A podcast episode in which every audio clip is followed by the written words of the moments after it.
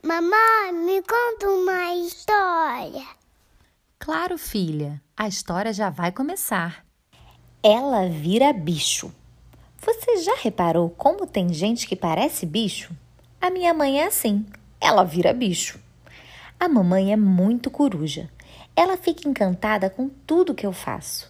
Se eu fico quietinha, ela vem logo me perguntar se o gato comeu a minha língua. Se eu demoro para sair da cama, ela pergunta se eu virei um bicho preguiça. E quando eu quero tomar banho de gato, ela já me fala para tirar o meu cavalinho da chuva, porque banho bom é banho demorado, com direito a muito sabão e shampoo no cabelo para me deixar bem cheirosinha. Às vezes, a mamãe parece um leão, me defende com unhas e dentes e nunca me deixa pagar o pato quando outras pessoas aprontam. A verdade é que se ela está por perto, eu nunca preciso engolir sapo. Ela já me explicou que o melhor mesmo é fugir dos amigos da onça e de quem fica por aí cantando de galo, para não dar zebra. E nada de falar besteira. Melhor fazer boca de siri, principalmente se tiver boi na linha. Quando eu estou assustada, eu pareço um pintinho e fico debaixo das suas asas de mamãe galinha.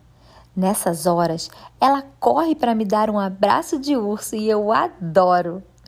Ela não me deixa ficar com minhoca na cabeça, me diz que tudo vai ficar bem e eu fico relaxada nos seus braços.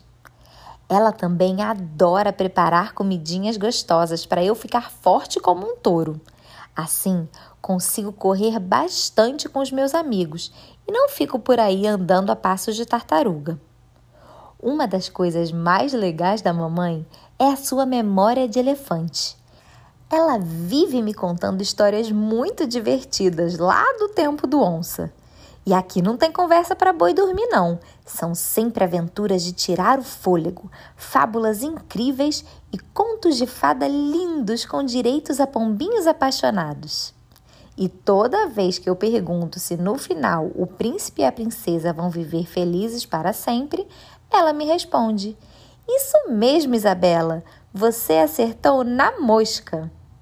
Se você gostou, curte e compartilha.